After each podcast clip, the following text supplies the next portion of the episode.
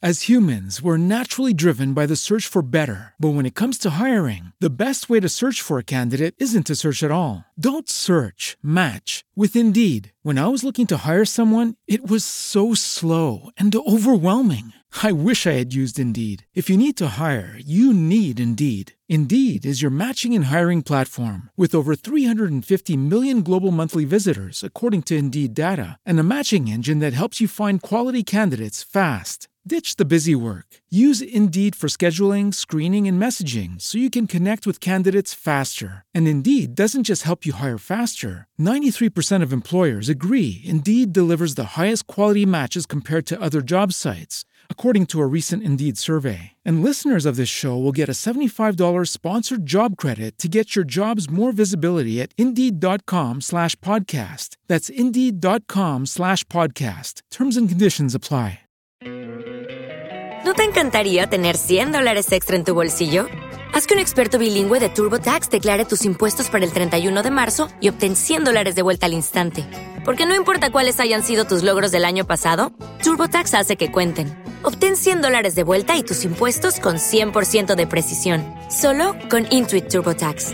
Debes declarar para el 31 de marzo. Crédito solo aplicable al costo de la presentación federal con TurboTax Full Service. Oferta sujeta a cambios o cancelación en cualquier momento.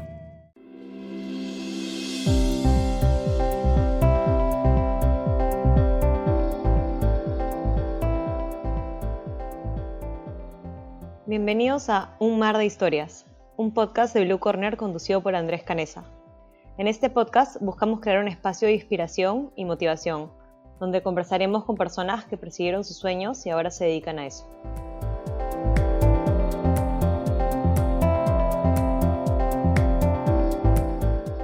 Estamos acá con Ignacio Barrios, chef peruano. Bienvenido a Un Mar de Historias, Ignacio. Una breve presentación para, para la comunidad. Primero, qué lindo nombre. ¿ah? Lo, vi ahí abajo cuando entró y me ha parecido un nombre increíble para un podcast. Esto, muy bonito, te felicito. Bueno, presentarme, qué complicado. Ignacio Barrios Jacobs, cocinero.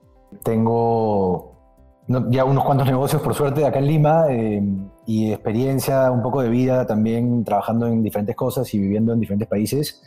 Para resumirla, hacer la corta, bueno, estudié primero administración, eh, en la UPC, Administración y Marketing, trabajé un tiempo en corporativo, creo que igual vamos a hablar de eso más en detalle después, y en Procter Gamble cuatro años, y después me fui a estudiar cocina a Londres, estudié, trabajé juntos, después me quedé trabajando un tiempo más, de ahí me fui a Madrid, trabajé un tiempo también ahí en cocina, y finalmente volví a Lima, con idas y vueltas, cosas que hice en el interín, viajes, chambas, en fin, y en Lima eh, me vine con un trabajo de una consultoría, después hice Urban Kitchen, que fue el, el primer negocio que tuve que acá seguimos. Esto, después en el camino, bueno, no, me dediqué full time en verdad Urban a temas de asesorías, consultorías que seguía haciendo en el camino a través de Urban también.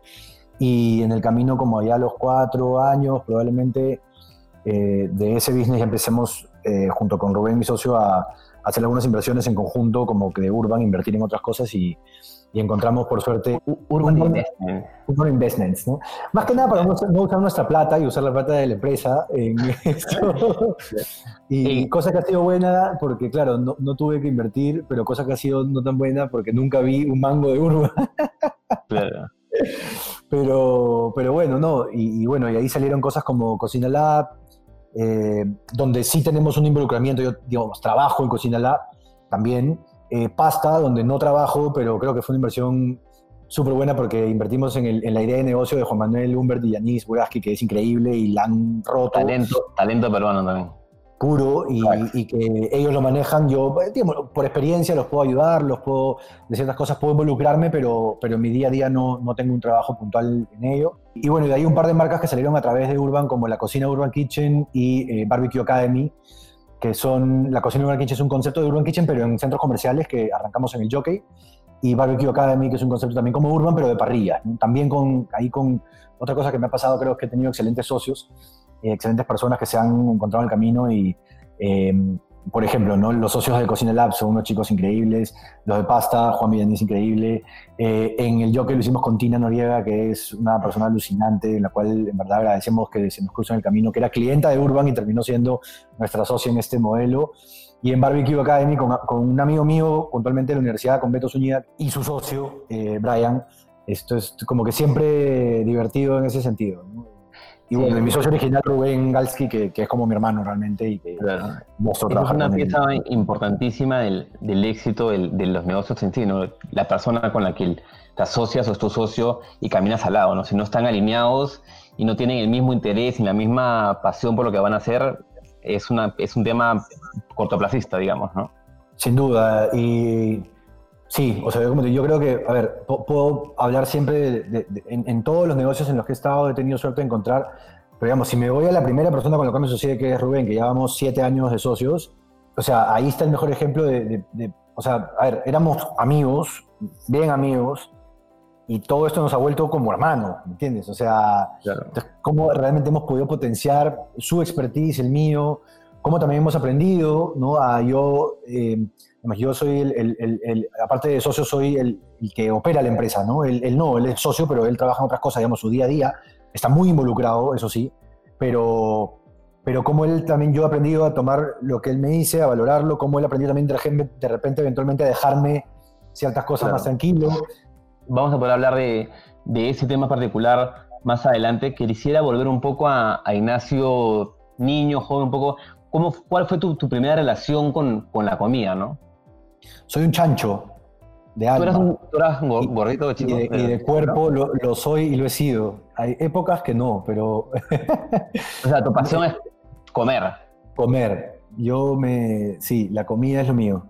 Em, disfruto mucho. Em, cuando viajo, planeo mis viajes alrededor de los restaurantes donde voy a ir, me preocupo por eso, no me importa nada más. ¿Y tu, y tu influencia viene por alguien de tu familia? O sea, ¿cómo fue tu relación con, con la comida o, o, con la industria de chico, ¿no? Con, con, la cocina, no de papá y mamá, ni mi papá ni mi mamá cocinan, pero siempre les ha gustado comer, digamos, o sea, eh, eventualmente eh, mi papá es médico, mi mamá eh, ha cambiado una muy buena parte de su vida, pero en un momento donde probablemente ya su estatus de vida fue un poco, digamos, más acomodado dentro de todo. Eh, ellos arrancaron, igual mi papá siguió estudiando muchos años de doctor, después psiquiatría, después psicoterapia, después psicoanálisis, o sea, han tenido un montón de tiempo donde en verdad ellos han invertido en, ellos como personas y en sus hijos para después ya de repente tener un estilo de vida un poquito más acomodado, como se puede decir, pero siempre les gustó comer y, eventualmente de repente, claro, inicialmente no salíamos a restaurantes porque no había la plata para salir, pero cuando se pudo, se hacía, ¿no? Eh, yo, yo recuerdo eso, pero por ejemplo, en la casa de mis abuelas, en la casa de las dos, siempre se ha cocinado y se ha cocinado súper bien. Es un clásico, ¿no? Las abuelas son, o los abuelos. Y, sí, mi abuela, por ejemplo, estudió cocina.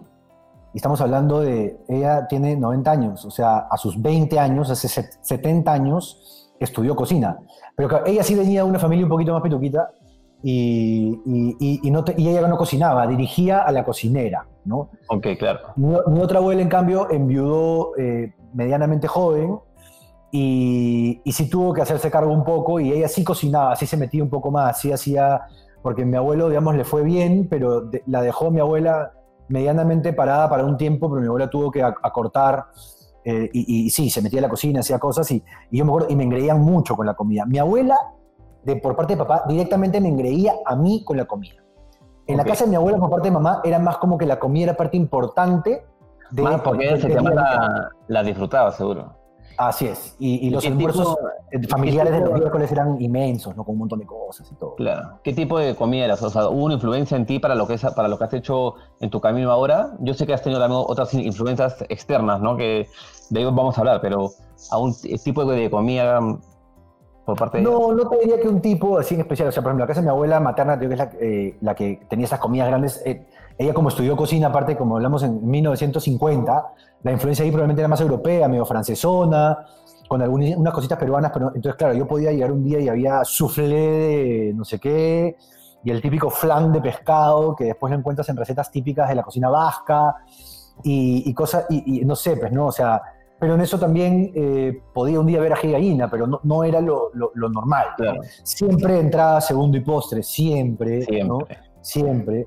En caso de mi abuela era más como, como tío, me engreía. Entonces a mí me hacía lo que, aparte, eh, cuando ya yo pasé a, no ir tanto y, caer a visitar, ¿no? Por ejemplo, yo llegaba y si iba una vez cada 15 días o una vez por semana, que más o menos una vez por semana que iba a Ofelia, era, o sea, el menú era uno, pan tostado con puré de espinaca y huevo frito, pescado frito con yuca frita y de postre mango y arroz con leche.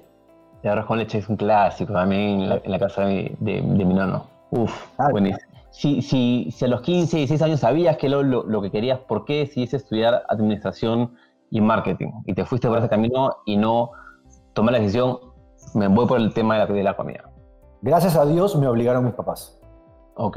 Esto, bueno, no me obligaron, pero me, me hicieron un poco a, a entrar en razón o razonar. Más que entrar en razón, porque no es que tampoco me puse tercazo, y, ¿no? pero yo como a los 15 años más o menos creo que es el primer recuerdo que tengo en una presentación del, del colegio, que típico de qué quieres ser cuando seas grande, y me acuerdo que hice mi PowerPoint en una computadora así de grande, ¿no? con las fotos horribles que tenía PowerPoint ahí metidas, de, era un plato de tallarines con el tenedor metido y decía quiero ser cocinero. Esto, pero claro, estamos hablando de 1996. Todavía no era lo que es ahora, todavía no había una escuela de cocina, no existía una universidad que tenga un plan. Por ahí lo máximo era en esa época, creo que era, no sé si no existía probablemente Cordon Bleu todavía, era lo que era el instituto antes de Cordon Bleu, que creo que era Montemar, no me acuerdo, no me acuerdo qué era, pero Claro. entonces, claro, de repente, el- el- el- el- el- a la hora y la hora, mis papás de repente escucharon eso, ya que bacán, pero igual en mi casa yo no cocinaba un mango. Ahora, tragaba, ¿no? tragaba. Eh, pero, por ejemplo, también en esa época yo podía haber sido, era medio chancho en esa época, 14, 15 años, pero en esa época me metí a jugar squash. Y me empecé a jugar squash tipo campeonatos, entrenaba tre- eh, tre- dos veces por semana, jugaba otras cuatro veces por semana. Y en mi paso de cuarto a quinto y media, eh, bajé creo que 15 kilos y yo que nunca había dado más de tres vueltas a la cancha de fútbol en el de Cooper, quedé segundo. Y mis patas del colegio no entendían qué había pasado. ¿me Y era que me había puesto a jugar squash y el squash es un físico mortal. Pero claro, esa otra pasión no, no la veían. yo- a mí papás no me veían metido en la cocina cocinando todo el día. Lo hacía de vez en cuando, pero más mi pasión era comida, ¿no? Entonces, claro, cuando al final de la universidad, del colegio, me dicen, ya, como ¿qué vas a hacer? Y yo le digo, no, quiero estudiar cocina. Me dijeron, no, choche, no, man, o sea, ponte a pensar, ¿no? ¿no? Entonces, yo nu- nunca, nunca he generado muchos problemas en mi casa, siempre he sido eh, aplicado, me ha ido bien en el colegio, eh, con lo cual creo que es mi lado racional el que me ayuda. ¿no? Pos de la universidad, tuviste una segunda chance para decirte ya, lo voy a hacer y decidiste otra vez por Tuve varias, tuve varias, o sea, primero fue, ya, decidí entrar a la universidad.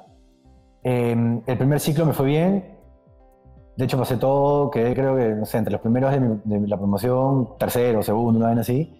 Esto, y el segundo ciclo me fue mal en cálculo, me acuerdo clarito.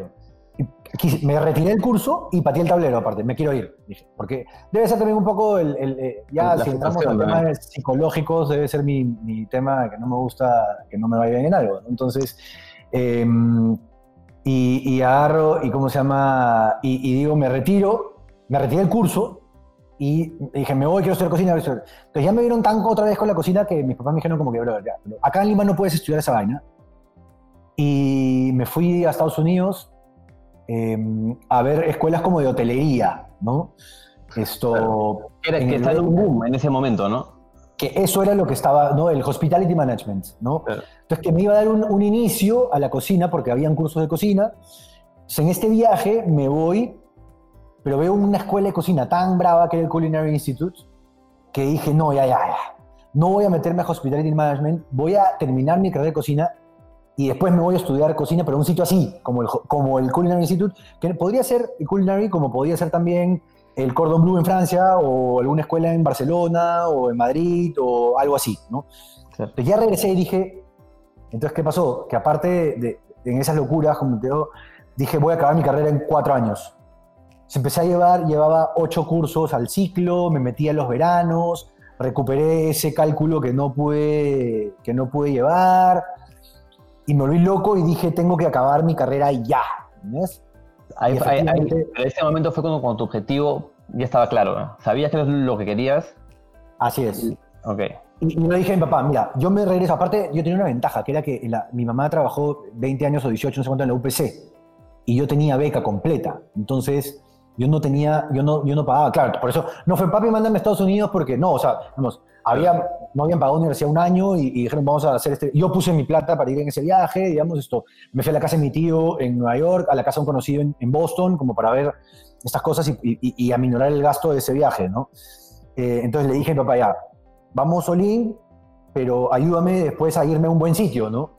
Esto, porque yo no voy a poder chambear porque lo que quiero justamente es ahorrar en más que plata tiempo y acabar más rápido para poder hacer un buen curso de cocina. Y mis papás en verdad me dijeron, vamos, o sea, vamos, y ellos en verdad que siempre han sido, los número uno en, en, apoyarme y en ayudarme en todo lo necesario. Esto, y en el camino, ¿qué pasa? Que no, no llego a acabar la carrera en cuatro años como yo quería y me quedan tres cursos para el último, para mi ciclo nueve, digamos, ¿no? Para mis cuatro años y medio. Entonces ya no solo ya estaba a punto de acabar, sino aparte tenía tiempo pez de sobra. Y eh, yo no había practicado nunca, porque como justamente yo había dicho, yo voy a cocinar, ¿para qué voy a practicar? Entonces mis prácticas preprofesionales habían sido chambitas que había hecho por mi cuenta, como consultorías, asesorías, para gente conocida, algo que me habían pagado, pero, pero que más lo había hecho por completar mi crédito de prácticas. ¿no? Claro, pero en, en ese momento que, que tú querías, como que sabías lo que querías, ¿Tuviste una influencia de un tercero con respecto a la cocina? ¿Alguien que te dijo, mira, mira por acá este instituto o fuiste tú solo? Porque no, yo sí fui preguntando, pero, pero no, no, no, realmente no me apoyé en alguien puntualmente. ¿ah? Esto sí, ahí sí fue más como averiguar, ver, mirar escuelas esto, y ver qué encontraba, qué me parecía chévere en el mundo y también un poco pensar en viajar, que creo que también es algo clave, que si uno tiene la oportunidad siempre de vivir fuera un tiempo, te ayuda como, a, tu vida en general, ¿no? Bueno, volvemos a las prácticas. Y bueno, entonces, claro, ¿qué pasó? Que en ese momento, em, Procter, en esa época, estamos hablando del año 2003, creo, eh, o 2004, ya no me acuerdo, era como que el sitio para practicar. ¿no? O sea, tú entrabas a practicar en Procter y ganabas casi casi lo mismo que si chambeabas en, que, que acababas tu carrera y, y, empezabas a trabajar en otro lado. Entonces, mi afán de, de, esas cosas, dije, me voy a meter a este, y hacían como un concurso que se llamaba Desafío de Líderes. Y que aparte si ganabas ese concurso no solo te dan práctica, sino te ibas a, primero al pueblo a hacer una, como un fin de semana de negocios con la misma gente, y después si ganabas ese te ibas a Caracas, que era en ese momento como que el hub de, regional de Procter. Y me fue bien, me escogieron, me llevaron al pueblo, no, no me llegaron a llevar a Caracas, pero creo que fui el primero o el segundo de los 10 que me ofrecieron chamba. Entonces dije, me van a pagar un montón de plata. No tengo nada más que hacer, porque en verdad llevaba tres cursos. Dije, brother, me voy a ganar en seis meses buen billete que lo voy a usar para irme, apenas acabe, justamente a, a este deal que tenía con mi familia de irme a... Y en ese momento me empezó a sonar la idea de irme a Europa en vez de irme a Estados Unidos. El Culinary Institute me encantaba, pero igual me gustó la idea de repente buscarme un cursito de un año en Barcelona o en Madrid. En París no tanto por el tema del idioma, pero como que tenía ya mapeado, ¿no? y me enganché con Procter, me enganché, esto, gente increíble, tengo amigos ahorita que somos patas a muerte, esto, con, eh, o sea, ahí em, es una empresa que en verdad te, te, engancha, tiene un sistema de promoción de talento interno alucinante, es una cultura, salariales. Es una cultura bastante sólida, ¿no? Fuertaza. Y aparte, por ejemplo, ellos tienen una cultura que de lo más importante creo que, que tienen ellos que se llama de promote from within, ¿no? Ellos nunca van a contratar a un gerente de fuera. O sea, la única manera que tú llegues de otra empresa es si ellos compraron otra empresa. O sea, por ejemplo, cuando pasó con Gillette, yo pasé, yo pasé la, integración de Gillette a la operación de Procter Gamble Perú. Y claro, se quedó mucha gente, pero porque venían de Gillette. Esto, esa es la única manera que puede llegarte un jefe que no, que no. Entonces, ¿qué pasa? Tú trabajas con gente que generas vínculo, O sea, gente con la que tú has trabajado mucho tiempo porque siempre has estado ahí. No es que un día ya, eh, ya necesitamos gerente de ventas, ya, vamos a hacer un proceso, llamas a Corn Ferry, te hace tu proceso y te, y te pones gerente de ventas arriba y tú no sabes quién es este Huberto. Este pata pudo ser tu peer, tu mejor amigo, eh, tu peor pesadilla, pero por lo menos ya sabes quién es, lo conoces, ¿no? Entonces sabes que si tú lo haces bien, tienes tu, tu camino lo tienes que en acá, ahí, ¿no? Y ahí, como, como dos años, ¿no? Cuatro. En cuatro, te enganchaste con Procter. ¿Y en qué momento, o sea, por qué decidiste me voy? ¿Volviste a, cuestionarte a ti mismo y dijiste, no, yo quiero cocinar? ¿Esa es la oportunidad?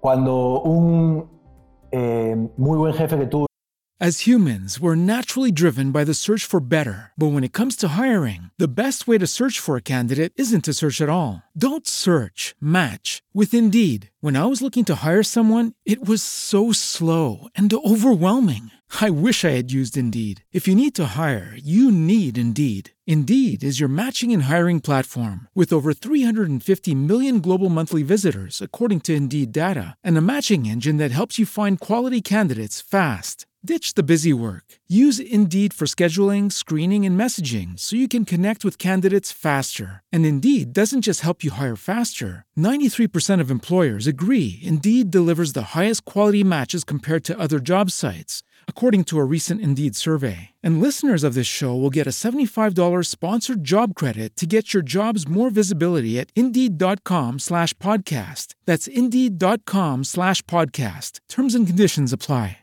It is Ryan here, and I have a question for you. What do you do when you win? Like, are you a fist pumper? A woohooer, a hand clapper, a high fiver. I kind of like the high five, but if you want to hone in on those winning moves, check out Chumba Casino. At ChumbaCasino.com, choose from hundreds of social casino style games for your chance to redeem serious cash prizes. There are new game releases weekly, plus free daily bonuses. So don't wait. Start having the most fun ever at ChumbaCasino.com. No purchase necessary. VGW Group. Void were prohibited by law. See terms and conditions. 18 plus. y muy buen amigo, esto me canceló unas vacaciones. Eh, Me pasó lo Y mismo, amigo. y me llegó, me llegó y dije, o sea, yo me saco la mugre por esta vaina y, y yo quiero, pero claro, digamos, por suerte me ha ido bien, había tenido una carrera más o menos rápida, había ascendido ya un par de veces. Dije, brother, o sea, si esta va a ser mi vida de acá de por vida, donde alguien siempre me va a cancelar mis vacaciones, prefiero cancelármelas yo, pues, dije, ¿no? Prefiero hacer algo donde si no puedo viajar es por mi culpa, ¿no? Claro. por- porque estoy haciendo algo y, y no puedo viajar, ¿no? Eh, y, y no sé si se lo dije una vez de frente, cara a cara, pero eso fue lo que hizo la, la- la chispa, ¿no? Que, que yo no pueda irme a este viaje y finalmente se fue de viaje mi flaca, que ahora es mi esposa, eh, mis papás, mis hermanos. eh, era un viaje de una semana monstruo a Argentina y yo pude ir de viernes a domingo, ¿me entiendes? O sea, curioso, me, me pasó exa- exactamente lo mismo. En una, se casaban unos mejores amigos en Uruguay y teníamos la despedida de soltero los días previos y concierto de, de Rolling Stones. Yo viajaba un lunes, mi jefe el mismo lunes me dijo, sorry, te quedas, y tuve que viajar de viernes a, a domingo. Así, y eso, Claro, sábado. armate. Sí, armate, y punto. Y aparte no te pagaron un mango de, los, de los pasajes y nada. No, me pagaron el pasaje, eso sí, pero igual, igual es la experiencia, ¿no? Sí. Y fue, fue algo que- Esto- que me- Yo lo entiendo, ¿no? Yo entiendo porque esto, ya, ahora yo estoy del otro lado, ¿no? Entonces, pero claro, yo intento, por ejemplo, ahora como jefe, en, en tratar, en tratar de tener las cosas claras, ¿no? Por ejemplo, oye, viajes, el que primero pide tiene su... Ya está. Entonces, si yo pedí primero, el que quiere ese viaje piña, no, pues, pero si yo ya te dije que sí, ya, te- o sea, te, te vas. Y si yo me tengo que meter en el hoyo, me meteré en el hoyo, ¿no? Hoy en día, ¿con qué cosas de Procter o tu experiencia corporativa te has quedado para tus emprendimientos? Algo así, si puedes comentar algo. algo olvídate. Em, negociación. Em, un poco el tema del. Ellos tienen una cosa muy clara que se llama people skills, ¿no? ¿Cómo desarrollas esta. es- es- es- o sea, para mí es clave en todo lo que yo hago que yo tengo que pensar en que esto sea un win-win, que la otra persona que está al otro lado de la mesa o a mi costado o pensando en hacerlo conmigo tiene que be- beneficiarse tanto como yo y que realmente esto son economías de colaboración. O sea, ya creo que las economías de yo gano, tú pierdes ya pasaron a, a otro, y por más de que no me enseñaban eso, eso me quedó a mí personalmente para pensar lo que sea algo base de los emprendimientos que yo, que yo he sido parte. ¿no? Claro. No, aparte, esos, los americanos, que es una Procter, es una buena escuela americana, son muy buenos negociantes, ¿no? Mucho. Eh, después, por ejemplo, valorar a la gente. Yo creo que trato, trato de valorar a mi gente muchísimo y hasta donde puedo.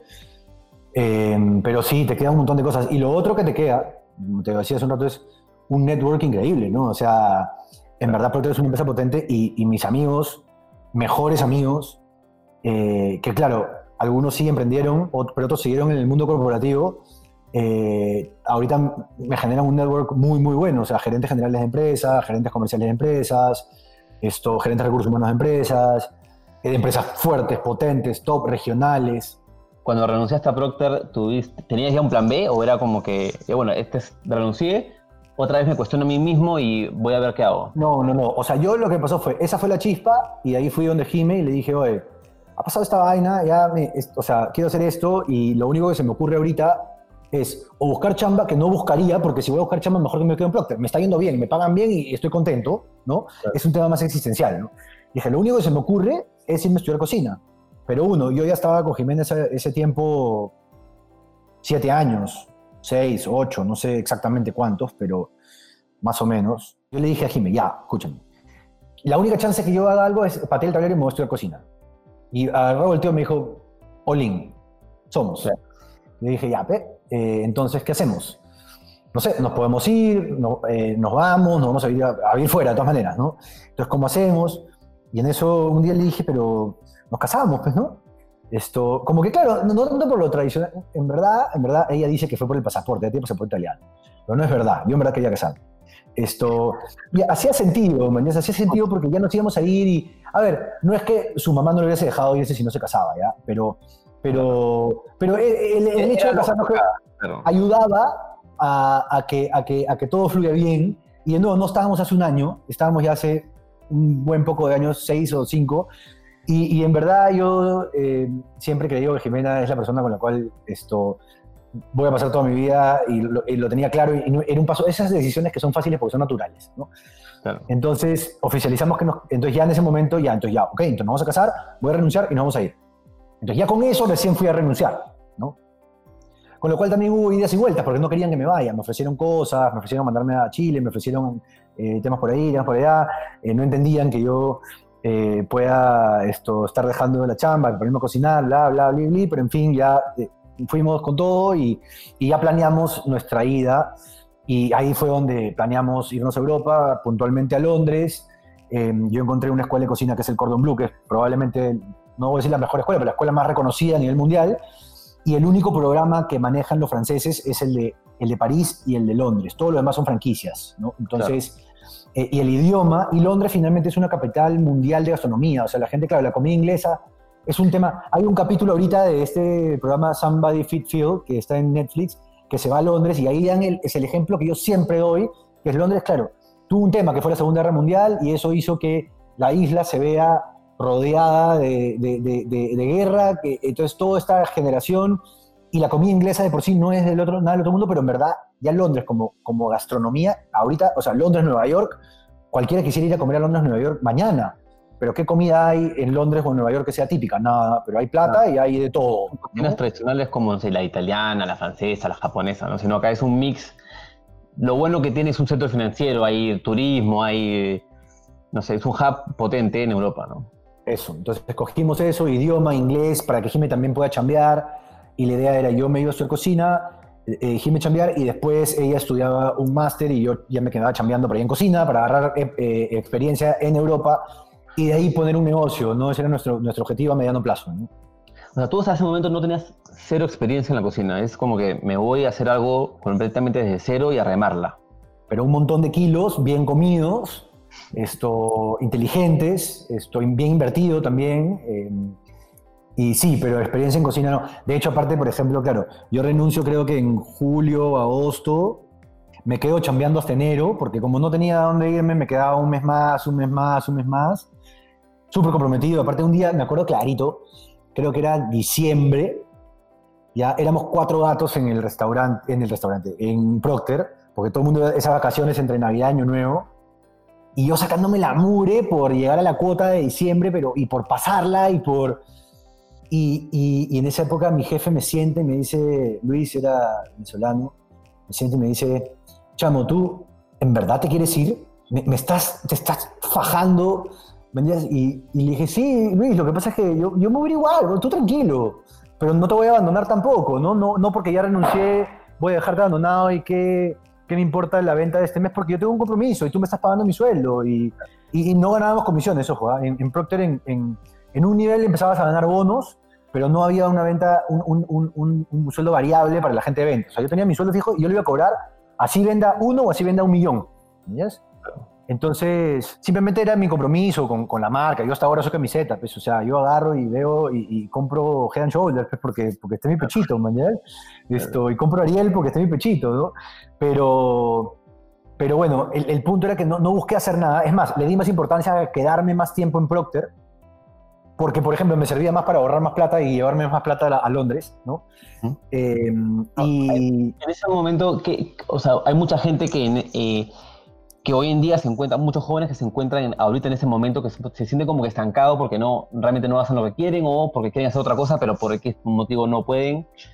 ¿qué, qué le recomiendas? O sea, tú que has pasado por ese momento hace mucho tiempo, pero ¿qué le recomiendas a, esto- a estos jóvenes que se encuentran en ese momento en el cual estuviste tú? Pucha, es que, mira, es muy fregado, ¿ya? Porque en verdad la situación primero es distinta para, para todos, ¿no?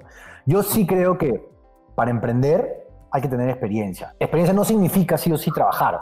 Puede ser experiencia de vida, puede ser de repente, no sé, me invento, hasta que tu papá tenga negocios y tú hayas visto siempre, has estado en el, en el negocio familiar de alguna otra manera como metido y que a los veintipico años te sientas tranquilo porque has estado ahí y que no hayas hecho nada tú antes, pero, pero finalmente eso es experiencia, ¿no? Porque has visto cómo tu familia o tu papá puntualmente ha tenido un negocio. Yo, por ejemplo, mi papá es doctor y mi mamá eh, ha trabajado siempre en temas de educación, esto, con lo cual eh, nunca he visto negocio de por sí, ¿no?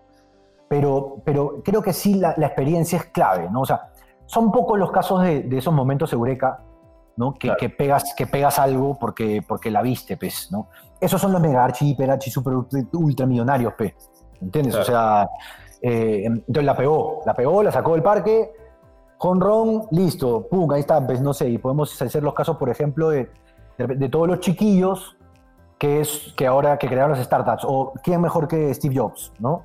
Esto, para, para, para poner un ejemplo así clave, ¿no? Pero, pero realmente gente que hace, hace negocio y hace cosas, o sea, tú ves a, a, a personas ahorita de repente de 50 años, de 40, de 60, que les estén bien, trabajaron primero en un esto, en corporativo, de ahí fue donde se abrieron, hicieron, fueron agarrando una escala, y hay un camino, ¿no? El camino es lógico, digamos. ¿Sabías, tenías un plan identificado en el, en el cual decías, voy a Londres, voy a estudiar y sé a qué restaurantes quiero aplicar? ¿Tenías como un plan mapeado? Era como que me voy a Londres, voy a Sí. aprender y ahí voy a ver qué hago. Sí, má- más que puntualmente a dónde, lo que yo sí que tenía claro es que tengo que ir, tengo que estudiar en la mejor escuela que pueda, en el menor tiempo posible, tengo que trabajar en los mejores sitios que pueda, lo más rápido posible. Porque eso me iba a hacer sentirme listo para emprender mi propio negocio, que era mi objetivo final, ¿ya? Entonces, claro, por ejemplo, este, no puedo decir cómo me describo yo a mí mismo, pero este pechito decide llegar a Londres y antes de empezar su escuela de cocina, aplicar a restaurantes, ¿no? Normales, donde obviamente todos me, me- me- me- me- me regresaban, ¿no? Claro. Y al poquito tiempo de haber estado ahí, aplico a la cadena de Gordon Ramsay, Gordon Ramsay Holdings se llamaba, que estaban abriendo restaurantes nuevos. Esa época, 2008, era el- el- la época que este monstruo estaba abriendo restaurantes en Inglaterra por doquier y que estaba realmente el- el potente, ¿no? El, su tema de negocio de restaurantes todavía no era tan potente, lo- igual salía en la tele y todo, pero ya ahora él se ha vuelto mucho más mediático, ¿no? Y claro, aquí en su sano juicio se le hubiese ocurrido aplicar a Gordon Ramsay Holdings sin experiencia en cocina, sin ni siquiera creo que haber arrancado la escuela o teniendo una semana de escuela de cocina. A nadie. Terminé Pero- consiguiendo chamba ahí. Pero eso es, este, o sea, yo creo que es importante comentarlo en este eh, episodio que, que hablamos de, de gente que ha encontrado su propósito. Es un tema de la actitud de cada uno, ¿no? Es ser perseverante, en Tal no tener cual. roches, sino es lanzarse y pelear por lo, lo que, lo que realmente quiere conseguir, ¿no? Tal cual. Entonces me pasó que, claro, yo llegué a Londres, a la semana conseguí una chamba, literal, lavando platos en un, en un pub eh, y ayudando a dos brasileños que eran los chefs de ahí a meter papas fritas y fish and chips en la, en la freidora. Duré tres días y no porque no quería, sino porque encontré una chamba donde ya realmente podía hacer algo más. Eh, en esa chamba creo que duré un mes, porque claro, en ese primer mes yo se- había seguido mandando cosas, no porque no me gustaba la chamba, pero porque, o sea, ya, ya ese sitio era, era lindo, era un, era un sitio monstruo. Creo que de repente como, como setting es el sitio más bonito donde he trabajado. Era, se llamaba The Orangery at Kensington Palace. El Palacio de Kensington, que es un, bueno, es, no solamente es un museo como, como muchos de los palacios que hay en, en Inglaterra, sino aparte es la residencia oficial del príncipe Carlos. ¿ya? Esto tiene una zona libre que es el- los jardines del palacio y el Orangery que era como una casita de los jardines de, naranjas, ¿no? Y esta casita la convirtieron en un para- café. Para, para hacer tu primer trabajo recién con este tema fue una súper buena oportunidad. Súper, y era bien simple, porque era en verdad era el asistente del chef, que era un chico español, súper buena onda, eh, para hacer sándwiches, básicamente, sopas, algunas ensaladitas, eh, venían muchas cosas previamente hechas, y, y, y monstruo, porque el chico este en me ayudó un montón, eh, me- se dio cuenta que mi actitud era el más que, lo, lo más que necesaria para hacer las cosas que tenía que hacer, me enseñó muchísimo, eh, pero era lindo, pues era un sitio histórico, ¿no? Y la gente que iba al museo después iba a tomar el cafecito acá, mucha gente que llegaba solamente ahí, pero en eso, claro, me ofrecen la chamba en, de, de Gordon Ramsay y le expliqué, el me dijo, ándate, me dijo, o sea, no para tu currículum y, y- y las ganas que tienes, no tiene sentido que yo trate de, de- de Claro. subirte el sueldo para que te quedes acá, ¿no? Y claro, eso me hizo abrirme puertas para después poder encontrar otras chambas, esto, para tener, y esa chamba la mantuve mientras que estudiaba, ¿no? Entonces fue súper buena porque no cocinaba, cocinaba, pero trabajaba en un deli, en el delicatessen de uno de los restaurantes que tenían. Entonces sí preparaba algunas cositas, pero también atendía, también servía cafés. Pero claro, y ahí puse sobre la balanza que más me convenía el, el estar ahí en esa empresa eh, y aprender. Y, y yo tenía un break y me bajaba a la cocina y me paraba, en la, me paraba al costado de la cocina y miraba. Me dieron vacaciones y me metía a cocinar. En la cocina, sobre todo, cuando uno empieza, tienes que ser bien observador. Tienes que aprender observando, mirando, porque no puedes distraer, ¿no? Así es, así es. Y en, en cocinas de alta, de alta, eh, ¿cómo te digo? O sea, de, alta cocina, ¿no? O sea, de, rango alto, no solamente pasa que es la exigencia de la, la experiencia, sino aparte que era una época todavía donde las cocinas eran bien militarescas, ¿no? Y bien duras y bien... Entonces, en el momento que tú no haces algo bien, no solamente te cae un café, sino aparte también es bullying y te hacen sentir, sentir mal y esto... Entonces, tienes que cuidarte también de aprender un poco antes de meterte a embarrarla porque finalmente tú mismo te vas a sentir mal después, no solamente de haberlo hecho mal, sino de la carga que vas a tener ahí emocional de un que otro desadaptado, porque venían de esta escuela de que la cocina tiene que ser como, como el ejército, ¿no? Eh, que ya por suerte ha ido cambiando, ¿no? Después de esa experiencia, te fuiste ya a un restaurante a hacer tu primera, digamos, experiencia ya en la cancha. ¿no? Sí, ahí pasé a Dalesford Organics, un sitio increíble, que no era tan, ex- justamente no era tan, ya, ya había, era gente que había pasado por, ya había pasado por esta parte militaresca y había entrado en una onda un poco más zen, y el formato era buenazo porque era realmente una granja de productos orgánicos, había pollo, vaca, verdura, fruta, todo, y mandaban todo al café y nosotros, era comida de estación, me abrió la mente a, a entender que existen estaciones Cambiaban el menú const- constantemente. todos los días. El menú se imprimía diario. Entonces, pucha, qué monstruo. Y, y- y- y de ahí ya pasé a un sitio una estrella Michelin mucho más fuerte, pero una estrella Michelin, pero cero de esos sitios fi- fi- fi- firunais y esto lindos y que, ah, mi estrella Michelin. Y no, esto atendíamos a 100 personas en una noche. O sea, era bundungún, nos daban de alma y era fuerte, pero el, sitio era increíble. El, el- formato del restaurante era alucinante, comida rica, honesta, tres cosas en el plato: tu proteína, dos acompañamientos, su salsita. No eran mil cositas y mil ¿no? ¿Tu rol Eh, ahí? Mi rol era co- cocinar, cocinero, cocinero de línea. Era una cocina bien horizontal. ¿ah? Era el jefe de cocina y el sous chef, que en verdad cocinaban también, y todos los demás. Unos ganaban más que otros, pero por experiencia, pero todos cocinábamos. ¿Y cómo era? a- Estudiabas por la mañana y en la tarde jugabas, te, te- te ibas ahí a la guerra. No, ya en ese yo ya no, ya no estudiaba ya. Yo estudié hasta, hasta Dalesford. Cuando ya trabajé en Ok, Dalesford ya. ya trabajaba, ya trabajaba full time. Y en este otro sí, era todo el día. Entrábamos 7 de la mañana, salíamos 10 y media de la noche, a veces sin ver luz del día, hechos puré y a dormir y a volver a empezar el día siguiente tal cual, seis días seguidos por semana.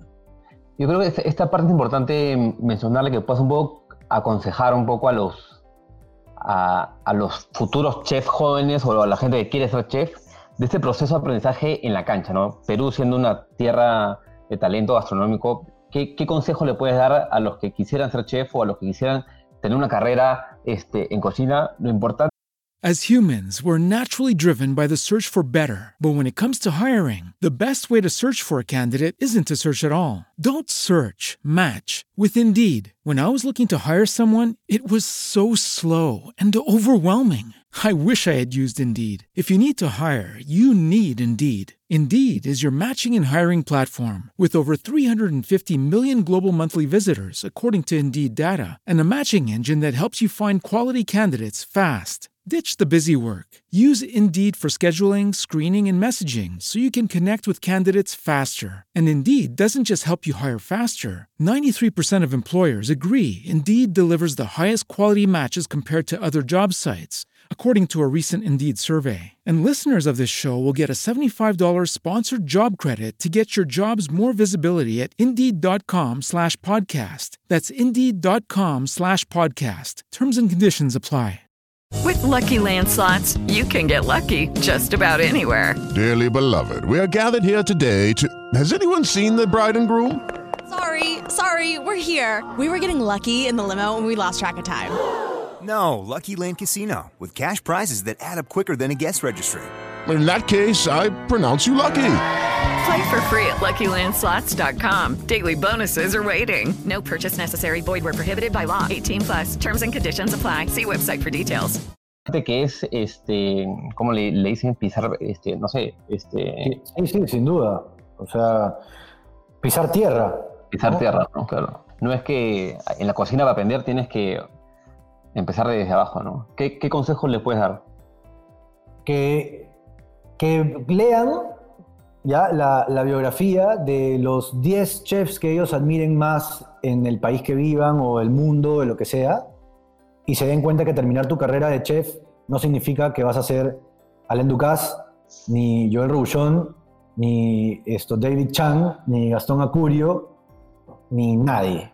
O sea, todos se han sacado la mure chambeando y trabajando y todos han tenido un proceso en el cual han invertido en sí mismos, en, en trabajar por poca plata, en trabajar gratis, porque existe todavía en cocina una cosa que se llaman los estalles o las prácticas donde tú vas y chambeas gratis. Yo lo he hecho, he chambeado gratis dos semanas en, Estocolmo, he chambeado gratis 10 días en Barcelona, he chambeado gratis una semana en Nueva York, pero lo hacía feliz. ¿Por qué? Yo pedía vacaciones de mi trabajo para irme a tra- seguir trabajando sin, sin, sin ganar un mango.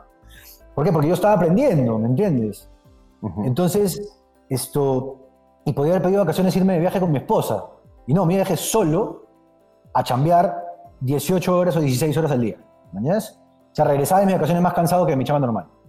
¿Cómo era un, Eh, día, un día en ese restaurante? O sea, tú te levantabas, ¿cómo era tu, si se me puede hacer un... Porque el trabajo yo realmente respeto a los cocineros, pues una chamba dura y pareja, constante, y, o sea, uno está acostumbrado a trabajar 8 o 9 horas, pero 10 horas, pero los cocineros están 16 horas. A ver, en, en, en, en jo- restaurante que digo que se llama Wild Honey, que queda en Londres, que tiene una estrella Michelin, y en esa época estaba, en- bueno, tenía, eh, ah, la tuvo, sí, de- desde, que, desde el poco tiempo que abrió hasta como hace tres o cuatro años, estoy hablando probablemente del 2005 o 2006, 2007, que abrió no sé cuándo, hasta el 2017 el haber tenido, o sea, bien sus 8 o 10 años con la estrella.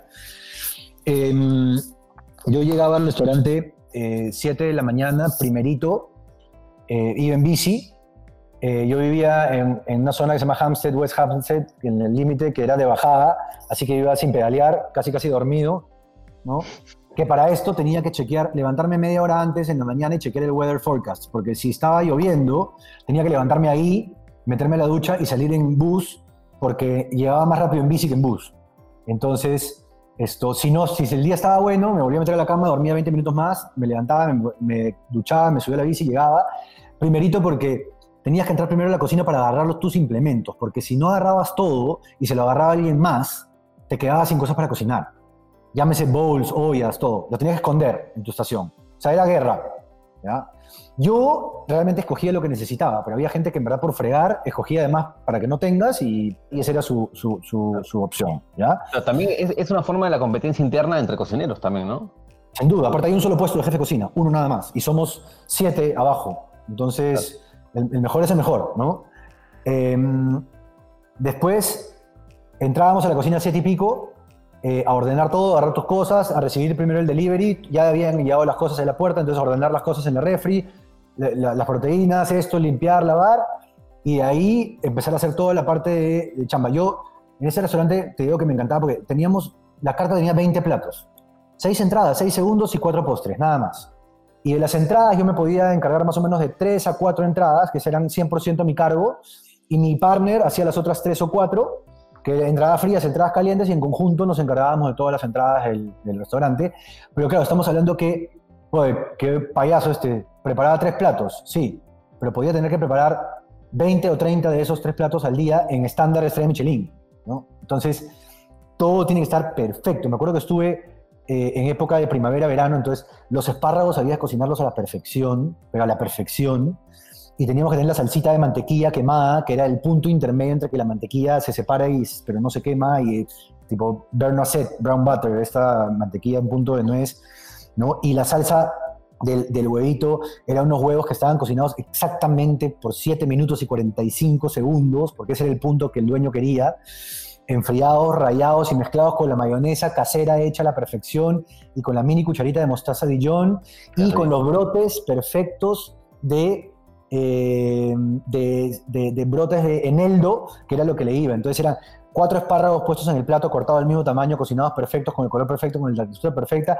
con un poquito de mantequillita encima, con lo que le ponía la salsita de huevo al costado, los brotes y dos hojitas de nada más. Entonces, claro, a ver, y aparte, no podía ser, no me podían sobrar y no me podían faltar. A ver, yo era adivino para saber cuánta gente iba a venir a pedir eh, los espárragos, ¿no? O sea, y a eso súmele la otra entrada, y la otra entrada, y la otra entrada, ¿no? Entonces, eh, pucha, organización a más no poder. El cangrejo de mi plato de cangrejo tenía que prepararlo en la refri, adentro de la refri, parado en la refri, muerto de frío. ¿Por qué? Porque no quería pues, que el cangrejo esté afuera, porque si hay calor se calienta y el sabor se cambia y tiene que estar frío en todo momento, a la refri a preparar. Adentro de la refri, brother, parado 40 minutos, escogiendo, buscando que no haya... Imagínate que encuentres una astilla o un pedacito de cáscara de cangrejo en un restaurante de una estrella Michelin. Me botan, pues. O sea, no, un estrés, ya, ¿no? Es harta Ah. escuela para, para la, la industria, ¿no? y te da velocidad, te da rapidez, te da espacio, posición, tiempo, saber cómo moverte, esto, priorizarte. Entonces, claro, ¿qué pasó? Yo después aprendí a que tengo que hacer listas, pues si yo soy un volado, yo tengo que hacer listas con lapicero, yo tengo una lista y yo voy tachando las cosas que hago. O sea, a partir de ahí, yo nunca, nunca entré en la cocina sin una lista de mise en place. Tengo que hacer esto, esto, esto, esto, esto, esto, lo pongo en orden y empiezo con esto, empiezo con esto, empiezo con esto. Y cuando veo que no llego, pido ayuda. Claro, vas marcando tu propio estilo en el camino, ¿no? Así es. Con, con tu forma, si te adecuas a tu personalidad, con el fin de hacer bien tu, tu trabajo, ¿no? Y después de casi dos, tres años, te mudaste a Madrid. A Madrid y ahí tuve la suerte de entrar a Astrid y Gastón. ¿Cómo así llegaste? Porque, a ver, para hacer la historia corta, porque yo para variar todas las historias largas, eh, cuando yo me iba a Londres, en teoría abrían la mar en Londres. Te Y a, a través de contactos llego a Ircio Pinasco, que es el socio de Gastón. Ircio me contacta con Tony Aramburu, que era el socio de ellos en Europa, y resultó que Tony había trabajado con mi suegro, resultó, en fin. Y Claro. al final el pro- el proyecto de la mar en Londres no salió, pero Tony tenía los restaurantes de Gastón en eh, España, puntualmente en Madrid, hace Gastón, y estaba abriendo tanta justo cuando yo me iba para allá. Entonces, como yo no me iba para allá, cuando empiezo a evaluar a dónde irme como siguiente etapa para que Jimena pueda estudiar su máster, que había decidido estudiar un máster en España, entonces podía hacerlo en Madrid o Barcelona. Entonces, eh, hablo con Tony, que ya lo conocía, digamos, que lo, conocía, lo había conocido en Londres y, y- y, bueno, nos habíamos quedado en contacto y le digo, me podría ir a, a Madrid en los próximos cuatro meses. Y me dijo, estoy abriendo tanta, vente y trabajas en Astet y Gastón. Eh, me dijo un poco qué prefieres y le dije, no por desmerecer tanta, pero en ese momento prefería trabajar en Astet y Gastón. Creo que ahora prefería trabajar en tanta, te soy sincero, un poco, comí un poco, es más mi estilo, menos esto, menos, a mí me gusta comida un poco más casual, ¿no? Pero, pero en ese momento eh, le dije a y Gastón y, y entré y, y ya bueno, ya. Entonces Jimena eh, agarró un máster en recursos humanos en Madrid y yo aterricé como cocinero, eh, digamos, eh, como jefe de partida, o sea, encargado de una partida, de una sección eh, en, el, en el restaurante y fue increíble. ¿no? O sea, ahí ya empecé a respirar lo que es la filosofía de Gastón, que es, que es alucinante, el, el ser, el realmente sentirte responsable de ser un embajador de la comida y cultura peruana, eso es lo que te transmite Gastón. Claro. Eh, de encontrar un grupo de gente alucinante en ese restaurante que hasta ahora nos hablamos, nos escribimos, a ver, cuando podemos nos vemos. Ahí fuiste Ah, jefe de cocina. Claro, de- o sea, de- yo me quedé un año como encargado de esta partida, pero ya hacia fines del, del año, cuando se iba a abrir tanto en Barcelona, el que era el jefe de cocina, lo que pasa es que había un, je- un chef ejecutivo, Andresito, Andrés Rodríguez, que lo quiero con todo mi corazón, me ha enseñado mucho, mucho, mucho de lo que yo sé ahora. Eh, y Andresito ya tenía que pasar a supervisar tres restaurantes. Entonces, el, el que era como el segundo de cocina en Astrid y Gastón fue tomando ma- cada vez más como una especie de jefe de cocina. Había un jefe de cocina en Tanta en Madrid y un jefe de cocina iba a haber en Tanta y Andresito iba a supervisar a los tres, pero ya más itinerante, ¿no? Claro. Entonces, el que estaba encargado de la cocina de Madrid, de, de Tanta, se iba a Barcelona, ¿ok? Entonces quedaba su puesto libre y yo pasaba a agarrar ese puesto, pero Andrés su base era Madrid, entonces siempre, yo, yo, claro, yo puedo decir que yo era el jefe de cocina, pero en verdad yo tenía un jefe directo, yo podría ser una especie entre su chef o segundo de cocina y jefe de cocina, o jefe de cocina y el chef ejecutivo, una cosa así, ¿no? Pero sí, pasé ya como encargarme de la cocina, con lo cual pasé por todas las áreas del restaurante antes que me den ese puesto, y, y ya estuve un año también a cargo de la cocina, con, de nuevo, con un equipo alucinante, porque aparte fue difícil, porque habían sido mis compañeros, ¿no? De, de línea, y ellos me enseñaron a mí. Yo primera vez que hacía cocina peruana. Ellos me habían, ellos me- o sea, Pablo me enseñó a hacer ceviches, y Lino me enseñó a hacer pescado a la plancha, y Ale me enseñó a hacer las salsas, y Jack me enseñó a hacer el wok. Eh, y yo después terminé eh, siendo su jefe, ¿no? Entonces fue, fue un camino también complejo, pero creo que fluyó bien y entendimos todos que, que yo tenía otros skills de repente de organización, de, de administración, de manejo de inventarios, y que yo no venía acá a robarle el show a nadie, sino a armar un equipo. Y creo que pudimos eh, armar un equipo potente, ¿no? Y, y Ubercito, Uber, las chicas en la pastelería, la chata, esto, olvídate, ¿no? Esto, después llega alguien como Renato. En verdad que, eh, como te digo, o sea, no sé, fue, fue, fue una, una época, un par de españoles también que aparecieron ahí en el camino, que olvídate, lo máximo, y se hicieron parte como de la familia, y esto, y, y se, se pudo funcionar, ¿no? Dentro de la cocina, eh, yo que tengo una experiencia más corporativa, no tanto en, en un- en- en restaurantes, es importante tener mentores y saber a quién pegarte para aprender. Sí, sin duda, sin duda. O sea, primero yo creo que tienes que aprender de, de todos los que puedas, ¿no? Porque aparte como la cocina está dividida normalmente en áreas, ¿no? O sea, el área que prepara tal cosa, el área que prepara, o sea, a decir, fríos y calientes por lo menos, ¿no? Fríos, calientes y postres, pero ahí súmele, dentro de los calientes podría haber un área de plancha y un área de wok, y dentro de fríos podría haber un área de ensaladas y un área de ceviches, ¿no? Entonces, ahí como que, y hay gente que tiene expertise, entonces si tú no aprendes de- del que sabe hacer el wok, nunca vas a aprender, entonces eh, tienes que ir eh, tratando de aprender de todos, porque aparte eventualmente el día que no llegue el del wok, ¿quién salta? ¿Quién lo agarra? Claro. Y el que lo agarra, el jefe ya sabe que tú agarraste por un motivo. Entonces, si tú ya sabes hacer dos, dos, dos, dos secciones, ya pues ya también puedes supervisarlas, ¿no? Entonces viene toda esa parte de ahí, ¿no? Y en ese momento, ¿tú ya sabías que tu siguiente etapa era emprender o tú te veías siguiendo una línea de restaurante? Porque después Yo- de eso te regresaste a Lima, dentro del grupo de Gastón todavía, supervisando unos, unos restaurantes afuera, Sí. en Panamá creo, ¿no? En Panamá, en Caracas y en Buenos Aires. O sea, pero ese- esa, esa decisión de volver a Lima, de hecho, fue difícil, ¿no? Sí, a ver, o sea, yo me sentía... Estando ya, en- haber vivido en, en Londres, después Madrid, no sé, ¿qué, qué pasaba por tu cabeza en ese, en ese entonces?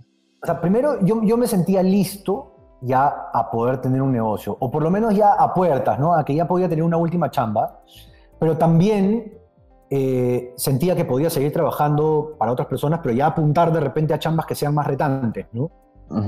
Em, entonces, claro, en su momento las opciones que yo tenía eran las siguientes, ¿no?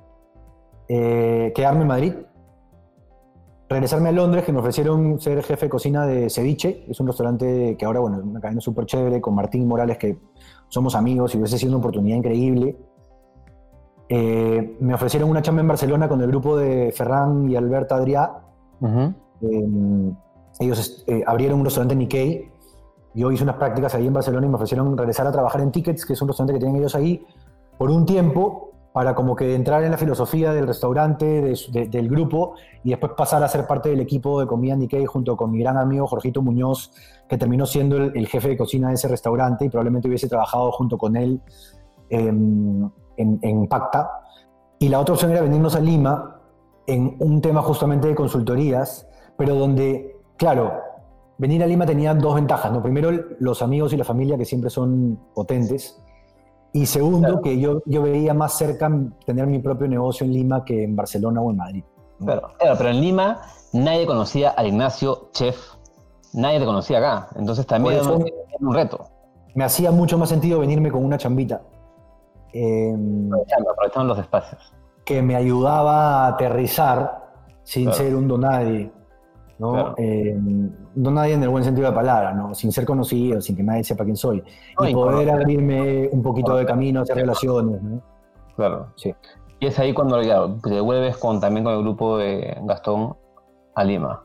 Sí, sí. Y ahí ya, bacán, porque fue un año increíble, súper chévere. El grupo de Gastón, ya trabajar con ellos directamente, aparte. Y en la yo supervisaba las franquicias, ¿no? Pero sí, o sea, en verdad yo trabajaba en todos lados. Trabajaba un poco en mi casa. Pepito Carpena me prestó su oficina al frente de la mar. Y yo entraba a los restaurantes como, como. O sea, yo me acuerdo de un mail que mandó, creo que, no sé si Ircio, Pepe, Gastón. Y Ignacio puede entrar a donde quiera, a la hora que quiera, cuando quiere, como sea. Eh, imagínate eso, ¿no? O sea, eh, era como tener un salvoconducto de la, de la policía. ¿ah? Esto. Y, y pucha, ya, pues, eh, eh, aprendí un montón, eh, eh, aprendí la filosofía que ellos tienen, eh, hice muy buenas relaciones también, con, no solo con ellos, sino con más cocineros del rubro. eh, y, y ya, pues, o sea, ya era como que la, la cama hecha para abrir algo. Y finalmente fue Urban, que era este espacio de cocina participativa, nuevo, distinto a lo que no existe acá. Yo había visto el modelo fuera del Perú, decidí tomar inspiración de sitios que había visto, donde yo había aparte dado clases. O Y- Cuéntame ese, ese proceso, porque igual hacer un negocio propio no es fácil. Si bien ya habías encontrado tu pasión, que era la cocina, eh, ¿cómo, ¿cómo fue ese proceso de decir ya estoy listo para emprender y esto es lo, lo lo que quiero hacer? No sé, yo en verdad creo que era como porque ya tenía la idea que sí o sí iba a poner mi propio negocio, ¿no? Esto, el camino fue, yo esta, en esta chamba que estaba haciendo de asesoría en ese momento en- dentro del grupo de, de- de Gastón, yo sabía que el proyecto era entre uno a dos años. Yo me había comprometido con, con esta empresa que daba la consultora y con el grupo de Gastón para ayudar a estas franquicias, mínimo un año hasta dos años. Entonces, simplemente ya me fui preparando, ya lo tenía yo en mi chip, yo tengo que hacer algo. Entonces yo ya eventualmente en mis tiempos libres fui armando mi plan de negocios, fui pensando en el concepto, fui pensando en posibles socios, fui contándole mi idea a personas allegadas para que me vayan dando feedback. Entonces, como yo creo que me salió natural, me salió natural porque Hay mucha gente cuando quiere emprender se guarda las cosas para él, ¿no? Cuando la idea es que tienes que compartirlas con más gente Así posible es. para que vayas pivoteando y vayas encontrando algo que tenga el producto relacionado al mercado, ¿no? Yo a los seis meses de haber vuelto más o menos, le presenté la idea de negocio a, a- a Rubén, se la conté. De ahí le presenté mi business plan al toque. Pero ¿por qué? julio, ¿ah? ¿Por qué? ¿Por qué? O sea, justo ahora es tu socio, pero ¿por qué ya habían tenido habían conversado antes de hacer algo juntos? Él también está en proceso de nos juntábamos seguido porque él eh, em- eh, se metió en el negocio de gastronomía, abrió un, una- un café con su papá, con unos amigos de su papá, eh, que quedaba a la vuelta de mi casa. Entonces, como yo vivía y trabajaba, o sea, vivía en mi casa obviamente, pero trabajaba parte del tiempo en mi casa, em, quedábamos siempre para tomar cafecito. El café que tenía era espectacular. Me decía, oh, estoy en Aurelia, cáete. Entonces bajaba y tomamos café. Y, y- y- y- hablábamos del negocio, yo siendo su amigo y estando en el rubro, eh, hablábamos mucho de esto. eh, y eventualmente un día le conté y me dijo, "Oye, qué interesante, a ver, ¿tienes números? Y le dije, sí. eh, y me dijo, ya, preséntamelos. Esto. Y al, al- al toque me dijo, oye, me interesa, yo quiero hacer. Y le dije, ya. O sea, así, así de fácil fue el, el proceso, me refiero no de fácil convencerlo, sino de natural, ¿no? Claro. Y, y eso fue probablemente yo sin saber que todavía eh, mi chamba iba a acabar en un momento. Yo le dije, yo no voy a hacer esto hasta que yo realmente termine mi trabajo. Tengo un compromiso con ellos, porque tenía compromiso con varias personas, con los clientes que eran los dueños de la franquicia, con el grupo de Gastón, con la persona que era mi jefe en ese momento de la, de la empresa operadora esa de, de- de asesorías. Entonces, y él me dijo, tranquilo, cuando tú quieras, tú, o sea, tú acá tienes un socio y simplemente, y yo dejé de buscar socios porque ya le había dado la mano y ya dijimos, vamos, ¿no? Eh, entonces así de natural fue y así de fácil fue. De hecho, cuando ya sabía la fecha de fin de la asesoría, sin que haya acabado mi chamba, ya empezamos a hacer cosas un poquito más, eh, empezamos a, a- a- desmontar unas cosas del local y temas de ese estilo, ¿no? O sea que ya de ahí también, ¿Y dónde avanzando, yo nace? dejé de trabajar en agosto y empezamos con Urban a chambearlo en septiembre y abrimos en diciembre. Claro. Duro, ¿Dónde nace la idea de cocina par- participativa? Porque eh, Urban es de los pioneros no solamente en Perú, sino también en Latinoamérica, ¿no? Sí, es un modelo que, o sea, a ver, el nombre cocina participativa no lo habíamos visto, no voy a decir que lo inventamos nosotros, pero se lo pusimos nosotros a Urban para justamente mostrar el concepto. En, Madrid estaba el famoso Kitchen Club, que es uno de los icónicos de Madrid. En Madrid tienen tres o cuatro locales, en Santiago tienen otro. Yo vi sitios como Sur La Table en Estados Unidos, que es una tienda de, de cocina, que tú la debes conocer, que en algunos sitios tiene clases adentro, que también había uno en Londres, a la vuelta de donde yo cocinaba. Entonces, simplemente vi el modelo, me encantó, y cuando ya lo vi empecé a investigar qué, qué otras cosas había, ¿no? Todo el modelo de clases de cocina para turistas de, de Tailandia, ¿no? O sea, que es alucinante lo que hacen los tailandeses. O sea, tú vas a Tailandia y sí o sí tomas una clase de cocina, así seas astronauta, ¿mañana? O sea, esto es parte de- del turismo gastronómico, es tomar una clase de cocina en Tailandia. Entonces, empecé a agarrar todas estas, estas cosas que había visto y armé mi business plan en base a eso. ¿no? Fui de nuevo, fui contando a la gente. Entonces, por ejemplo, me acuerdo clarito, una de las conversaciones que tuve con Fernando Púa, uno de mis mejores amigos, que ellos, su familia son dueños de la Rosa Náutica, que tiene una parte de turismo importante, y me dijo, primo, nosotros nos decimos primo, primo, saca de tu business plan el primer año el turismo, no vas a recibir un solo cliente de turismo el primer año. Oye, Fer, no, ni uno. Brother, dicho y hecho, mi primer grupo de turistas que me mandó una agencia, yo lo tuve en diciembre del 2014, un año y una semana después de haber abierto. Un año y una semana después. O sea, y, y- y yo pude, o sea, a ver, yo confié en Fernando porque, claro, es como mi hermano, ¿me entiendes? Pero él pudo haber puesto clase de cocina para turistas en la Rosa Náutica también, pero yo sentía que era más importante contar mi idea y recibir feedback que quedarme calladito y no decir nada, ¿no? Esto, y así nació, así nació esto que era básicamente entender qué cosas pasaban en otros lados con este concepto de clases de cocina y cómo podía yo adaptarlo acá, básicamente con la idea de turismo corporativo y estas clases para gente que les gusta cocinar, ¿no? Entonces ese era nuestro, nuestro norte, ¿no? Sí, creo que han encontrado un mercado interesante porque tienes la gente que va a hacer cocina, a, a- a aprender a, co- a cocinar, hay gente que va también a, a testar productos y luego todo, todo el tema de team building, de llevar también clientes, fidel- fidelizar clientes, cerrar un negocio, y creo que se presta un poco para todo, ¿no? Así es. así en, es. estos, en estos seis años, o casi siete, desde que empezó esta idea, ¿cuáles han sido, digamos, los retos que tuviste tú como emprendedor dentro del mundo gastronómico? Los principales, ¿no? Los que más, lo- los que más te acuerdas y puede ayudar a la, a la comunidad. Siempre la plata es un reto, ¿no? O sea, ahí creo que está clave que uno, claro, hay que ver de dónde conseguirla, si es a través de asociarte con alguien, si es a través de un préstamo. Eh, segundo, trámites y burocracia son siempre también un reto, especialmente en países tan lindos como este. Eh, yo amo mi país ¿ah? y mira, regresé a hacer negocios acá, pero claro, lo que tenemos que tener claro es que somos un país informal y desordenado, con lo cual todo esto trae consigo problemas y trabas. ¿no? La informalidad es una traba también. A mí me cuesta mucho, nosotros somos muy formales, muy en extremo, creo ya, pero claro, chocas. O sea, por ejemplo, mira, mi- mira esta traba así de simple. ¿ya? Yo formal al 100%. ¿ya? Toda mi plata, obviamente, bancarizada, con boletas, con facturas. Contrato a un, em, ¿cómo se llama? Gafitero y no tenía cómo pagarle. Porque claro, el gafitero no me iba a dar factura ni boleta. Y yo no podía pagarla de, de, de, de- de Urban, de, su- la cuenta, pagarle al gafitero porque si no, ¿de dónde salió esta plata? Yo no, yo no le quería pagar de mi bolsillo porque decía, ¿qué tal raza? O sea, no, aparte no tenía plata, mía, ¿no? Ignacio Barrio Jacobs no tenía un mango. Esto, ¿Cómo le pago los 300 soles al, al, al- al gafitero? Por, vivir, por vivir en un país informal, ¿entiendes? donde el gafitero no tiene recibos, no tiene cuenta en el banco. Entonces, no tenía cómo pagarle, literal. La situación fue el gafitero diciéndome, no me voy si no me pagas. Así, por brazos cruzados. Porque yo nunca pensé que no te iba a tener cómo pagarle, ¿no?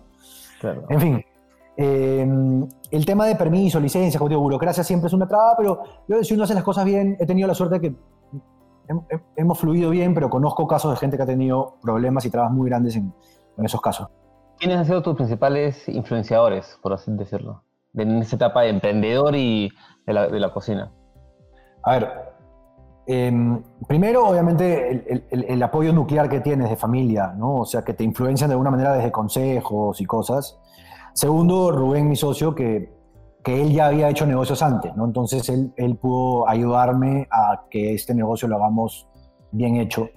Eh, también un- muchas de las cosas que trajo Rubén a la mesa es la, la gente que trabaja con él. Entonces, por ejemplo, está Manuel o está Yossi que trabajan con él, trabajan, pero que un consejo de ellos vale un montón, ¿no? Entonces, esto em, podría englobar a, a eso de alguna manera, como en algún día almorzando, simplemente conversando, que, que me hayan dado un consejo ellos también me ha ayudado muchísimo. Y después ya en el medio probablemente Pues, haber trabajado con el grupo de Gastón me, me ayudó muchísimo porque vi cómo hacen negocios ellos también, la- su filosofía, la humildad que tienen, el orden que tienen. Y ahí, o sea, Gastón, Ircio, Pepe y después sus gerentes de operaciones, tipo Sandra, Carlita, esto, sus cocineros como Andrés, como Martita, que me fueron enseñando también un montón de cosas, ¿no? Y probablemente eso por- porque en parte fue mi última etapa, mi última etapa de trabajo y fueron los que, los que más influencia tuvieron en esa primera etapa de, de emprendimiento para mí. Claro. ¿Qué, qué, qué skills crees que son necesarios para emprender y lanzarte a hacer este ne- negocio? Mira. Yo grabé un curso de emprendimientos gastronómicos ahí para Cocina Lab hace unos meses. Y ya no me acuerdo qué tanto dije, porque yo voy hablando y voy hablando y voy hablando. Ya te, ya te diste cuenta, ¿no? Que me dijiste media horita nomás, digamos, una hora y media, ¿no? Esto, entonces ahí, vas como, ahí ves cómo va mi, mi, mi florín. Esto, pero, pero, por ejemplo, lo que yo siempre creo que es que, a ver, uno tiene que tratar de hacer todo lo que pueda hacer y hacer bien, pero, por ejemplo, tienes que tratar de asesorarte en las cosas que no sabes. Entonces, un montón de emprendedores en el tema de gastronomía, puntualmente, que son muy buenos cocineros, pero de repente no saben de números. Entonces tienes que buscar a alguien que te ayude, pues. O sea, si no, vas a cocinar riquísimo, tus platos van a ser maravillosos, pero vas a venderlo a 20 y te cuestan 25. Entonces eres un papanatas y estás perdiendo 5 lucas por plato. Y después, ¿por qué quebró mi empresa? ¿No? Hay un parte previa antes de buscar ayuda, es autoconocerte, ¿no? Saber cuáles son tus habilidades y aceptar tus debilidades, ¿no? Tal cual. Entonces, en eso, ¿qué tienes que hacer? O pagar una asesoría o conseguir que alguien te ayude. Que significa o contratar a alguien o asociarte con alguien. Tratar a Urban, ¿no? Ahí está. Em, entiendo que no solamente es Urban, ¿qué otros también eh, emprendimientos has, has lanzado? Yo sé que un par, no sé, algo que le puedas compartir a la gente de, esta, de estos acá. Sí, em, o sea, en el que está más involucrado, como te contaba, es Cocina Lab, que es una plataforma, es una startup de clase, empezó como una solución de clase de cocina online, como educación continua, digamos, pensando en la gente del rubro que no tiene muchas chances de meterse a un cursito para aprender algo más. Y que Eh, me unieron dos, dos empresas, ¿no? Para hacer Cocina Lab. Sí, ma- sí, más que, o sea, fue, a ver, eh, Aure, Fer y Lucas crearon una startup que lo que hacían era conectaban a emprendedores gastronómicos con negocios de repente que vendían por Facebook, ¿no? Con clientes y crearon una, una- una plataforma, ¿ya? En el camino en- encontraron que estos emprendedores tenían una necesidad de aprendizaje, les faltaban skills. Algunos en la parte de emprendimiento porque eran cocineros y a otros en la parte de cocina porque eran emprendedores natos de otra cosa y decidieron que la cocina era un buen emprendimiento. Llegan a mí porque son compañeros de clase de colegio de Joaquín, mi hermano, y en esa época Juanma trabajaba en, Umbar- en Urban y también eran amigos de Juanma. Entonces le dice, habla con Ignacio, los dos, Joaquín y Juanma le dice, habla con Ignacio. Y cuando llegan de mí, yo le dije, yo siempre he tenido la idea de una plataforma, bla, bla, que, o sea, eso, lo que ellos eh, encontraron la oportunidad, le dije, yo nunca lo he hecho porque no, no me da la vida, hagámosla juntos. Y yo hablo con Rubén y ent- entonces creamos una nueva empresa, pero poniendo sobre la mesa lo que ellos traían de eh, esta empresa y nuestros skills de Urban, ¿no? Y creamos Cocina Lab. Y ahora Cocina Lab ha pasado a ser una startup de edutainment, ¿no? O sea, es educación y entertainment, ¿no? El 45% de nuestros estudiantes son gente del rubro, o sea, o cocineros, o que quieren estudiar cocina, o que son emprendedores del rubro, eh, y el otro 55 sí es gente que le gusta la cocina, pero no, no están en el rubro, digamos, de una manera, y ya estamos creando cursos para todo el mundo. ¿qué importante ha sido para ti, que lo has mencionado en diferentes partes de tu, de tu aventura como, como, como trabajador en Procter, en distintas etapas, Jime, en este proceso de, Ignacio? Mena, olvídate. O sea, me cuesta a veces esto, claro, porque a veces es un poco hasta injusto porque, claro, la familia, ¿no? Mis hermanos, que aparte uno de mis hermanos ha trabajado conmigo, Rodrigo, entonces, claro, Rodrigo, olvídate, le debo la vida porque él ha estado ahí, ¿no? Esto, Rubén, mi socio, mis papás, mi suegro, mis cuñados, esto, pero olvídate, o sea, Jimena, o sea, nada, o sea, sin ella yo creo que no hubiese podido haber hecho ni la mitad de las cosas que he hecho, o sea, desde, desde opinión hasta ayuda, hasta aguantarme, hasta entender que no, voy a estar fuera de la casa 14 horas al día cuando trabajaba en una cocina, cuando empecé Urban y, y, y- y- y nunca, ya sabes, o sea, ya Sí, sabes claro. el término que tendría que usar, ¿no? O sea, eh, eh, molestarse o, o nada, al contrario, ¿no? Esto, y entender que naturalmente los emprendimientos van a, poco a poco agarrar eh, fluidez y, y, y aparte ella es súper inteligente, buena en lo que hace, primera de su clase del colegio, primera de su clase en la universidad, la mejor en el trabajo, o sea, o sea Cuando un emprendedor tienes o sea, tú muchas cosas en la cabeza y a que, a que compartes tus cosas es a ella, ¿no? O sea, Sí. o sea, hoy tengo esto acá, lo otro, no sé qué, y ella es como que te ayuda también a, a centrarte, a aterrizarte y a seguir adelante, ¿no? Y por otro lado, lo que es importante y que creo también que pasa es que también ella de repente en algún momento ha, sentido o ha querido hacer algo por su cuenta y no lo ha hecho porque, claro, es como que si los dos emprendemos es poner los huevos en... Ya, o sea, Claro. ya depende... Y, y- y va- y ella estar en un trabajo fijo, eh, yo, yo estoy seguro que también ella está renunciando de repente a ideas o cosas que ella quisiera hacer por porque ya yo me puse a emprender primero, que es injusto.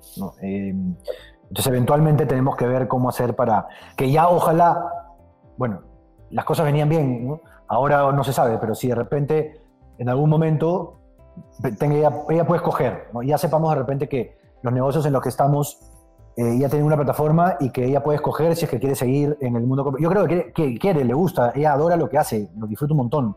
Esta parte en una, en una empresa súper chévere que es, estuvo en Innova Schools y ahora está en Innova Teaching School, que es un spin-off de Innova, que es un proyecto alucinante y que está ahí ella hace ocho años. O sea, le encanta su chamba. Pero ya tiene que decidir, pues de repente si dentro de dos o diez años ya también de repente quiere hacer algo por su cuenta. No lo sé. Yo, yo, yo creo que ella quiere, quiere quedarse en lo que hace, pero quiero que, quiero, yo, me encantaría que ella tenga la opción de decir, si puedo, lo hago. Claro, ya, para, para ir cerrando, Igna, este, agradecerte por, por, tu tiempo. ¿Qué, qué recomendaciones, qué, qué le puedas contar a la gente eh, de lanzarse a, hacer lo que realmente quieren, a buscar su felicidad, eh, a no tener miedo, ¿no? Algo que, que, quieras com- compartir. Sí, que hay que de vez en cuando tirarse a la piscina. A veces está vacía, a veces está medio llena, a veces está llenecita, ¿no? A veces está llena de billetes, tipo Rico MacPato. Esto, hay que, hay que, hay que dar ese saltito, a veces el, el- o sea, digamos, pensando en alguien que esté cambiando, ¿no? En- pero hay que hacerlo con, con sensatez, ¿no? Con cuidado, hay que evaluar, hay que pensar. Un, un emprendimiento no es solamente una buena idea, ¿no? Un emprendimiento también es, como hablábamos, es experiencia, es, es, es saber eh, asesorarte, saber rodearte de gente que te sume, eh, saber embarrarla y cometer errores y, y cómo sales de ellos, entender que nadie la tiene comprada y que de repente te va mal y pierdes todo. Em, y si tienes todo eso claro, te vas a levantar y vas a seguir adelante y vas a ver cómo ser. Y si te va, yo tengo clarito que si ahorita a mí me va muy mal, yo voy a trabajar para alguien más. O sea, y si eventualmente mis negocios tuvieran que cerrar, que creo que no y espero que no, alguno de repente sí, otro no, pero si eso yo tuviese un restaurante y lo tuviese que cerrar por la situación actual, no tendría ningún problema en regresar a trabajar para alguien más. Y ojalá alguien valore eh, mi chamba y me pague lo necesario para poder vivir, y si no, ganaría lo que sea, pero con la cabecita abajo, súper humilde, trabajaría para, ojalá para alguno de mis amigos que eh, tienen sus negocios y que pudiesen darme chamba, lo haría feliz, porque es lo que toca, ¿no? Y eso es, ser emprendedor no significa tirar atrás el mundo corporativo, ya no quiero regresar nunca más, no. Es, es creo que tener la mente abierta para, para saber que tienes que ser lo más flexible posible en tus negocios, para otros, y, y- y tratar de sacar. Si tienes eso claro, probablemente te va a ir bien, ¿no? Pero nadie la tiene comprada, ¿no? O sea, ¿cuánta gente le iba muy bien o le va muy bien y ahora viene este bombazo y nos tiró encima todos esto, ¿no? Claro, no voy a andar más en, en esa situación porque si no nos quedamos acá otra hora, así que nada, agradecerte por tu, por tu tiempo, tu buena vibra como siempre y, y nada, espero que la, cara, la, gente aprenda bastante tu historia y les sirva para algo, ¿no? Gracias, sí, y si han llegado hasta acá, como te dije, hay un cursito ahí de emprendimiento que está en Cocina Lab si quieren ir a meterse. Esto, esto, pero, pero nada, gracias a ti más bien que, que admiro tu, lo que haces, esto, tu forma de ser, tú eres una persona increíble, ya te lo he dicho varias veces, esto, eh, emanas esa buena, esa buena onda. Eh, ayer hemos hecho una actividad de cocina con tu equipo y todo el equipo monstruo, buena onda, o sea, eso, eso, ¿no? Es, es- es- esa vibra que hace que justamente creo que sean esos emprendimientos que tienen, porque la gente se pone la camiseta, pues, la gente se pone la camiseta y dice vamos a sacar esto adelante y vamos a hacerlo como sea, y, y ya el costo, no solamente la parte financiera, sino el costo emotivo y el costo de tenernos a todos on board, literal. Eh, y te felicito por este, por este también emprendimiento, porque darle tiempo a, a cosas como un podcast son alucinantes y es, es regresar, es darle a los demás. Yo no hago uno porque ahí sí ya, ahí sí Jimena se divorcia de mí, pero cuando me invitan, de hecho ahorita sale uno, creo en esos días que hice con Fer en Cocina Lab también, un podcast así, así que yo Bueno, feliz, yo feliz. Chévere, bro, chévere por compartir tu, tu tiempo. Así que nada, abrazo grande. Gracias. Un abrazote. Chévere. Chao, pa. Chao, Fa.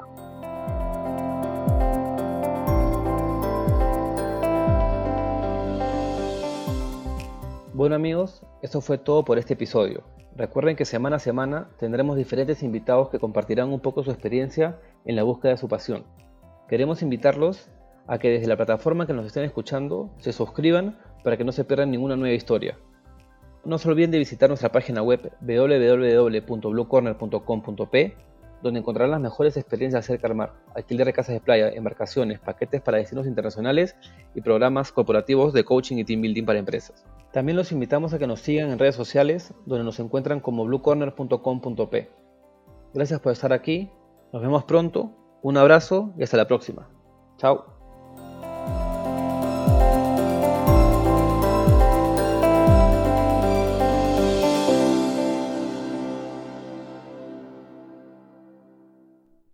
Este es un podcast producido por Explora. As humans, we're naturally driven by the search for better. But when it comes to hiring, the best way to search for a candidate isn't to search at all. Don't search, match with Indeed. When I was looking to hire someone, it was so slow and overwhelming. I wish I had used Indeed. If you need to hire, you need Indeed. Indeed is your matching and hiring platform with over 350 million global monthly visitors, according to Indeed data, and a matching engine that helps you find quality candidates fast. Ditch the busy work. Use Indeed for scheduling, screening, and messaging so you can connect with candidates faster. And Indeed doesn't just help you hire faster. 93% of employers agree Indeed delivers the highest quality matches compared to other job sites, according to a recent Indeed survey. And listeners of this show will get a $75 sponsored job credit to get your jobs more visibility at Indeed.com slash podcast. That's Indeed.com slash podcast. Terms and conditions apply. Lucky Land Casino asking people what's the weirdest place you've gotten lucky? Lucky? In line at the deli, I guess? Aha, in my dentist's office. More than once, actually. Do I have to say? Yes, you do. In the car before my kids' PTA meeting. Really? Yes. Excuse me, what's the weirdest place you've gotten lucky? I never win and tell. Well, there you have it. You can get lucky anywhere playing at LuckyLandSlots.com. Play for free right now. Are you feeling lucky? No purchase necessary. Void where prohibited by law. 18 plus. Terms and conditions apply. See website for details.